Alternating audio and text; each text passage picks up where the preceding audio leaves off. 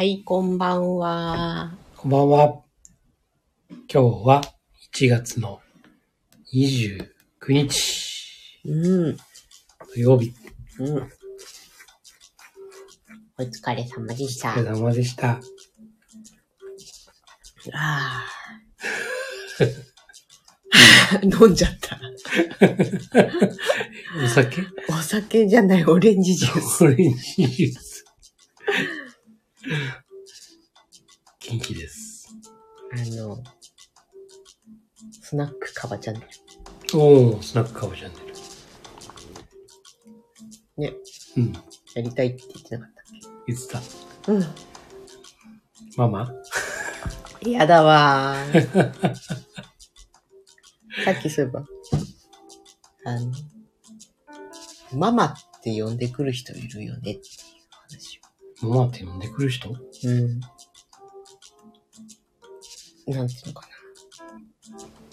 継承としてっていうか、うん。誰だ、誰かのお母さんとかっていう意味のママではなくて、マスターとママっていう意味のママって、まあ、いわゆる女性で、その店の、まあ、オーナー的立ち位置いる人のことを、うん。ママって。呼ぶ人がいる。じゃあママじゃん。嫌だわ。マスターとママ。いや、なんか違うよね、マスターと。ママ。うん。なんだろう。とても違和感がある。ママといえばお母さんでしょ。まあ、ママって、子供にそう言われてるからもある。うん。マスターとママ。うーん、千人でいいです。さあ、まったり始まりましたが、はい。サイコロでも振りますか？はい。でサイは、コロを振って出た目の7つの習慣を話すチャンネルでございます。はい。で、2回振りますから、1回目いきますよ。はい。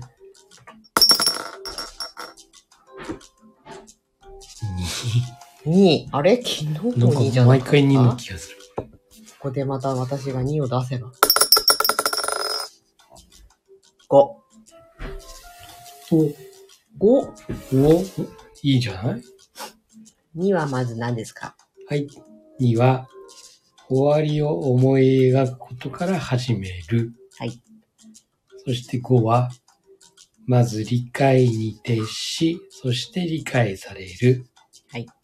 です。はい。はい。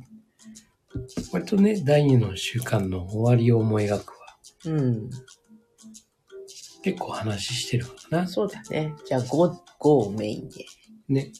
5はね、本当にまず相手を理解しうんその上でね、うん。理解されるということですね。うん。はい。お互い相手、あ、あ 頭が回ってない。ん？お互い頭が回ってなくてテンポ感が。まあ、こういう日もあるんじゃないそうですね。う土曜日だしね。ん。うん。まず理解に徹し。うん。だから、まあ、いろんなシーンってあると思うんだよね。うん。だから、聞いて聞いてっていううん。スタイルの人もいるじゃない。自分のこと知ってほしいうん。からさ、聞いて聞いてうん。となっちゃうと、まあ、一方的にね、うん。なってしまうから、結局相手がね、うん。あの、圧倒されてさ、うん。ふーんって、そうだね。まず理解に徹しで最近なんかあったかな？うん。これは割と、聞く方だからさ、うん割とね。うん。だから、まあ自然とこう聞いて、うんうん。まあその上でね。で、うん。とそれ、どうなんですか、うんこれってどうなの？うん。というスタイルだからさ。まあ、そう、うん、そうだよね。うん。私も割とそういうタイプで、最近、そしてさ、例えば、ちょっと苦手なお客さんとか、うん。いるじゃん。ちょっとテンションが合わないんだよね、とか。うん。悪い人じゃないんだけど、うん。絶妙に合わないけどっていううんお客様がいた場合うん。に、あこれが重要になってくるというか、まず理解に徹しようと思って理解するとさ、その人の表面的なことで、なんか、あーって、うーんって思ってたことも、あ、この人の内面にこういうところがあるから、こういう話し方なんだなとか、何かにつけてこういう言い回しになっちゃうのは、ここだったんだとか、って思思って、ちょっとでもそこに共感とかうん。すると、まあ苦手なまま苦手なんだけどね。それでもなんか変なフィルターがかかって、もうその仕事自体がしたくないみたいなうん。ことにはならなくなる。まあ、本当に共感による。傾聴っていうかねそうだね。まあ、なんだろう、共感って言うとさ、同調と勘違いされやすいんだけどね。うん決してあの、同調って合わせるってね、うんいうわけではなくてね。うんなんかこう、相手のね、うんその、頭とさ、うん心にこう、入っちゃう。入ってみてね。あ、こういう目線、目線っていうかね、うんこういう視点で、ああ、見てるんですねうんって。ああ、こういう気持ちで、こういう話し方してるんですねってうんいうさ、そういう風にね、そうそうまあ相手のその、中に入る。一瞬こう乗るっていうのかな。うんこう。で、相相手のこのコックピットの中にね、うん、こそううだね。入ってくるみたいうんうんうん。ちょっと失礼しますよって言って。な。へえ、こういう風に見えるんだ。うん。え、こういう運転の仕方してるんだ、みたいなね。うんなるほどね。うんっていうね。でそこにいいも悪いもなく、うんうん。あ、こういうことなんだ。そうそうそう。いいもも悪いもないっていうところがポイントだよね。ね。どうしてもそこで自分の価値基準でさ、うん。いいとか悪いとか、そうそう。正しいとか正しくないとか、そうそう正しい正しくないっていうのはあるんだろうけど、うん。うん、なんかね、うん。自分の価値観が正しい方であるから反対側は誤りであるうん。のはちょっと違うからね。そうそうそうそうそう。ね。うん。そうなんです。まあ、傾聴ね。傾聴。傾聴はね、できない人は結構厳しいよね。まあ、やっぱりね、意識して、こうんれはね、うん。やることだよね。うん。人すごい仕事できるなっていう人は聞ける人だよね。うん。そうだね。なんか聞いてくれると、なんかす、すっていうかさ、全部出せるよね、こっち側のね。あ、この人は。しっかり見てくれるな。うん。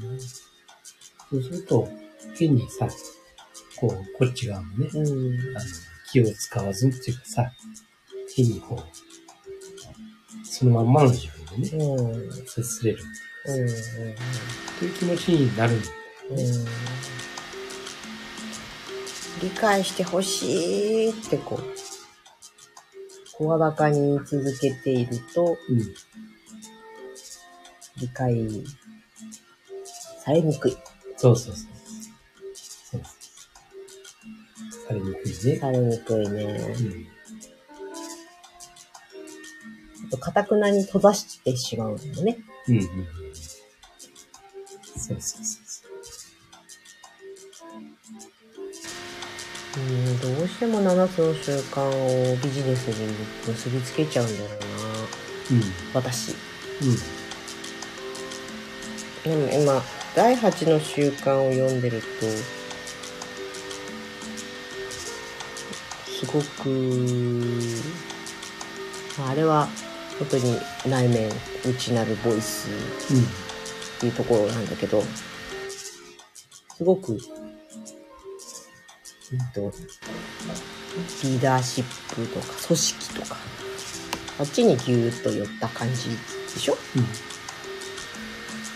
がすごくうんうんって。あれにはあの解釈、まあもちろんちゃんと7つの習慣がベースにあっての、また新たな考え方ではなくてさ、延長線上にあるものを、もう総まとめみたいな感じなんだけど、第8の習慣を一回読んでから、うん。わけもわからずね、うん。7つの習慣を最初からまたってううのもありだなと思ってきたとこおそらくね、その第8の習慣を、ろ。うん。これはね、あの、いいとか悪いじゃなくて、う第8の習慣を最初から、例えばん。うん。読もうとした時に、なんか怪しいんじゃないかな。はあ、うん、そうだね。うん。何これうん。なんかまた変な、こうん。う、洗脳みたいな。うん。そういうイメージを持たれてしまううん。可能性もあるから、第8っていううん。ふう。してんのかな。うん。そうね。そうなのかもね。なんか見るからにさ、うん。内なるボイスっていうとさ、え？なんか、誘われちゃうんですか？みたいなさ、そうだね。確かにね、ちょっとね。うんうん。7つの習慣自体がそういうふうに言われたりする状態だからね。ね。うん。でもあれ本当に、まあ、一回7つの習慣を読んだ人が、うん、おさらね、そうそうそうそう8行ってもう一回7つの習慣に行く。うんは有効的だと、ね、すごいよね。理解、理解がしやすくなるかもしれない。あの4つのインテリジェンスとか、あの辺とかもさ、うん。うん。なんでこれがっていうところは、うん。組織とかでこう、書き換えられてたりするとさ、うん。あ、そうだよね、とか。うん、あれちょっといいんじゃないかと思ううん。思いますよ。ね。うん。だから、一応サイコロで2も出したけあ、いいね。ど。2はね、あのーまあ終わり、終わりをね、うん。思い描くのに、うん。あのーあ、さっき、ちらっとね、ちらっとだけ、うん。あのー断捨離の、あのーテレビあ、録画してたやつ？紹介して、うん。ほんと最初の部分しか見てないんだけうん。ど、で、そこでちょっと出てきたのがね、うん。やっぱりその、どういう風な、こう、例えばさ、物がさ、うん。部屋、部屋の中とかね、うん。どういう風にしたいのかっていうかさ、うん。それをこう、うん。うん。結局思い描くっていううん。まあそうだな。だから、断捨離って単純にさ、うん。まあ捨てるっていうさ、うん。イメージはあるんだけども、うん。捨てない断捨離もあるうんだよね。ん。だから、例えば本にね、こう囲まれてたとしてさ、うん。で、断捨離ね、捨てるっていうイメージでさ、うん。で、こんな、たくさんありすぎて言うけど、でもその本人にとって、うん。それがもう最適なうん。状況だった。うん。もうベストな、こうんの囲まれてるこの量がね。うん。らその状態が自分にとって最良のね、うん。空間というものであるならば、OK ですっていうさ。うん。だからつまりはさ、物質的なものっていうことで、いわゆる自分の中でうん。そういう自分の理想像うん。でそういうものを描いて、うん。それに合うか合わないか。うん。で、そこからはみ出てるものは、うん。そこは、こう捨てるなりうん。とか、こういうふうに、まあ、片付けるうん。ということであって。だから、なんか全部ね、ゼロにするとかさ、こうん。ねう10分の1にするとかね、うん。というだけじゃなくて、最適かどうか。うん。自分にとってだから一瞬、ああ、ふとこう、こう見やしてる人とうん。もしかしたら逆にね、うん。あの望んでうん。そういうね状況、自分うん。の理想の欲しい環境。うん。それがいいとか悪いとか、うん汚いとか綺麗とかじゃなくて、その人が望むうん。終わりを思い描いているうん。空間のね、という結果の、うん。あれなのかなってなるほどね。いうふうにこう見ながら、うん。ああ、これも結局自分、やうん。っぱりその、描いてるんだなって、うん。頭のだから片付けたいなと思う人はさ、うん。何かこう、もやもやしてて、うん。いや、なんだろう、なんでこんな自分もやもやすうるのん。って気づかずに過ごしてきて、いろんなね、人間関係とかもさ、そういう消費とかもさ、うん。まあ、いろんな部分で思考もそうだ整理つかんないけど、こう、これを整理するとっていう教わると、あ、なるほど。うん。そこでこう、自分うん。の心の整理についてとか、うんそういうのが多いんだろうけど、でも実はね、どちらかっていうと、うん。それが自分の中で望んでた。うん。もう最高。うん。この空間。着心地よい。そうそうそうそう。うん。まあというのも、いわゆる断捨離の一つうん。であって、結局は心の中のそうだね。ことが一番重要なの。うん。それで居心地よいならいいもんね、だってね。そう。居心地よくて快適に暮らせているんだったら。うんまあ、ある意味ね。え、だって私も地震とかさ、そういうこと考えなくていいんだったら、床から天井までの本棚が欲しいもん。うん。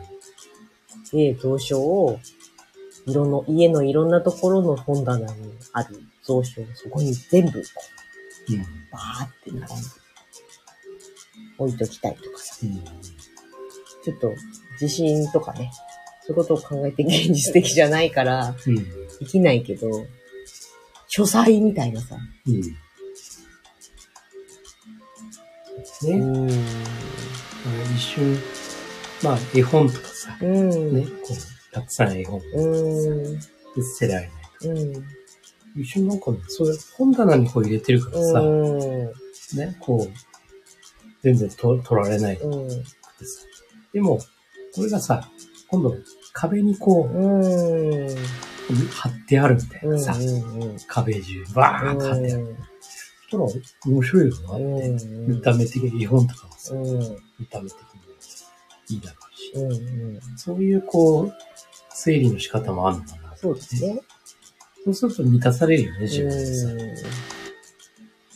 でそれがね、汚いっていう人はもちろんいるのかもしれない。うん。もしかしたら自分自身がさ、うん。それで最高のね。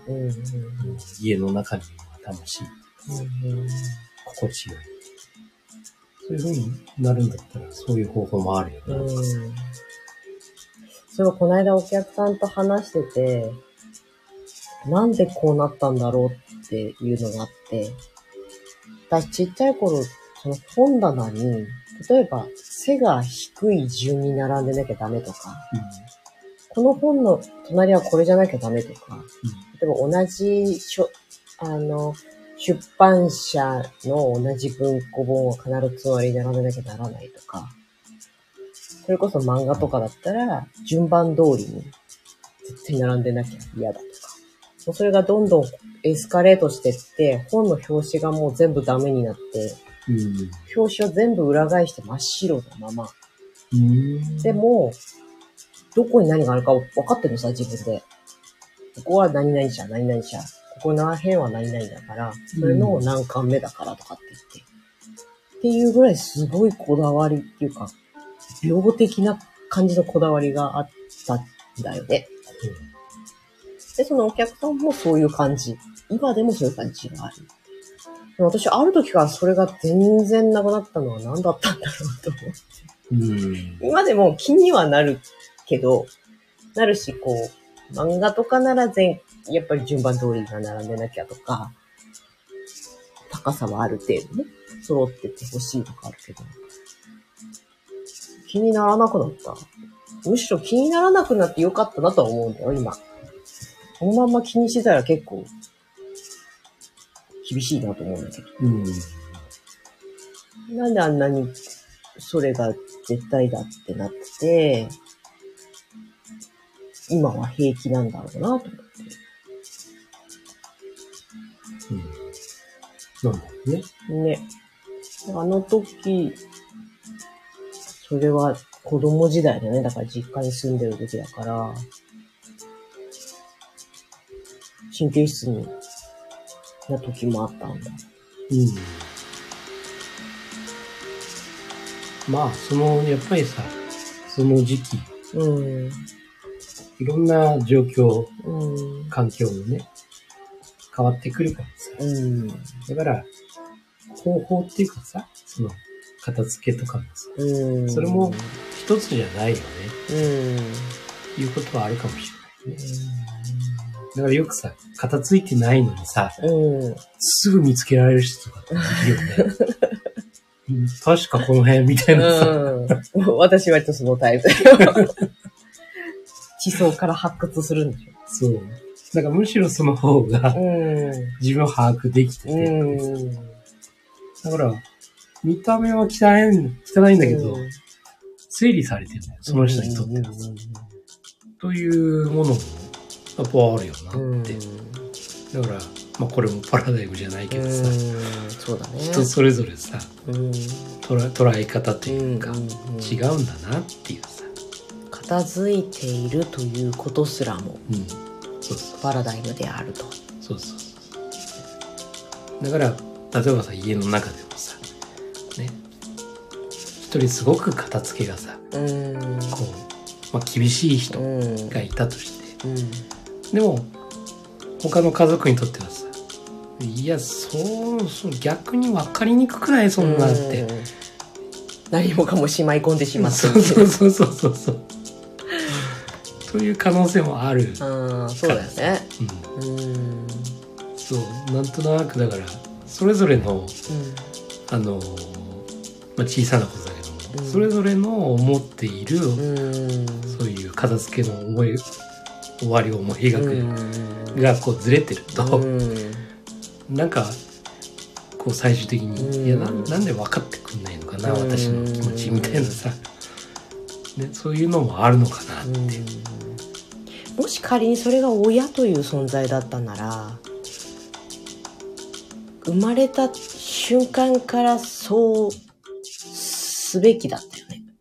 うん。と思ったのは何かっていうとうちの娘が洗面所に必ず洗顔を出しっぱなしにする。おう。何度ここにしまってって言ってもほぼほぼほぼ出っ放しなんです。よなぜかそれだけね他のはしまってあんのにさ。それはある一定期間入らなくてまあでいろんな理由があって洗面所の一部を表の一部をにそれを置いていたんですね、まあ、それが習慣だよもう。だからしまうという習慣に移行できない。なかなか、うん。だから生まれた瞬間からそのようなルールで片付けのねがっちりやっていたら、それがきっとなってたと思うんだようん。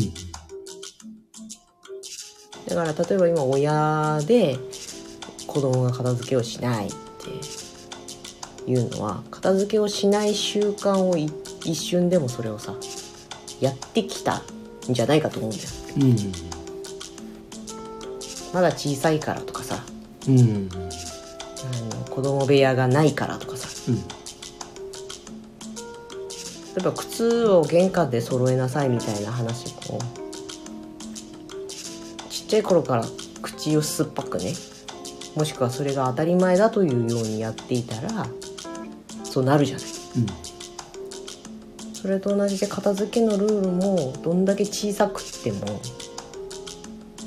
それを良しとしてそれが本来ですよっていうふうにしていたら後からく覆すのが大変ってことにはなんなかったのかもなと。うんまあそうだね。もう習慣。うん。生まれ持ってずっとやってる習慣っていうのはさ。うん。まあそれをだから子供のうちは非常にさやはりあの依存してるわけだかうんうん。ら分かんないよね。一体何何っていう。うん。その辺を、まあ、見せ見せながらね、うん。理解さすしてもらうっていうかね、まあ、そういうのが必要かなと思うよね、あの闇雲にさ「あい靴揃えなさい」とかさ、ね。